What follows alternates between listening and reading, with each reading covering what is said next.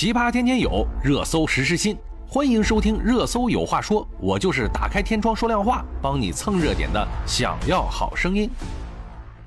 京东敢死队成立，保障上海物流正常运行，这无疑是上海人民最近听到的最振奋人心的消息了。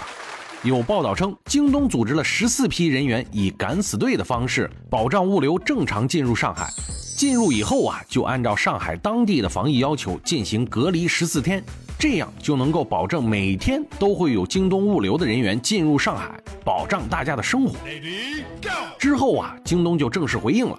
他们公司确实组织了人员支援上海，但是人员批次远不止十四批。截止目前，全国会有三千名京东物流小哥陆续抵达上海进行支援。进入上海也并非直接隔离，在遵守政府管控的情况下，小哥可以正常派送商品。为了京东小哥的安全，京东也表示将保证好所有的小哥及货物的防疫安全，配备充足的防护服、N95 口罩。面罩、手套、消毒液等防疫物资，并且会执行严格的防护消杀措施。所有工作人员每日进行核酸检测及抗原检测，并且持四十八小时内核酸阴性证明上岗，并做好全程的多频次的消杀工作。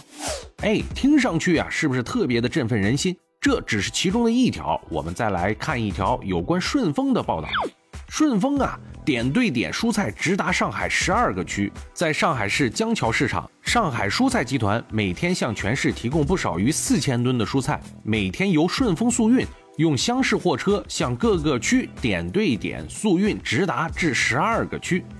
三月三十一日至四月五日，顺丰已经派出了一百三十六辆车，全力做好市民的生活服务保障。蔬菜被分别运送到了青浦、嘉定、黄埔、静安、长宁、虹口、金山、奉贤、崇明、宝山等地。四月一日上午啊，一辆满载着内蒙古优质肉制品的 B 七六七全货机从呼和浩特飞往上海，为上海当地民众快速的补给生活所需的生鲜物资，助力防疫攻坚战。B 七六七型全货机承载能力为四十八吨，本次任务啊单日往返两次，运载四天。这是顺丰航空全货机首次搭载牛羊肉从内蒙古自治区飞往上海，也是顺丰航空专门为这次上海提供生鲜食物补给而紧急开通的驰援航线。四月五日下午，一千两百份抗原检测试剂在短短的十几分钟之内就完成了从华东无人机基地到金山区某隔离区医学观察点的快速无接触配送任务。完成本次配送的是顺丰方舟 X 八型无人机。该型无人机最大的起重重量是四十二公斤，载荷十公斤，最大航程二十公里，主要用于城市末端的物流配送，也可以用于运送紧急的急救物资，不受道路交通条件的影响，可以降低配送过程中存在的感染风险，大大提高了紧急配送的时效。四月以来，顺丰也是从多地协调了精干力量，带人带物资驰援上海。那我们就来敲黑板了。从四月初以来，我们陆续能够听到一些好消息，各个有责任心的企业逐渐参与到了上海抗疫攻坚战的战斗中。我们现在来说宣传啊，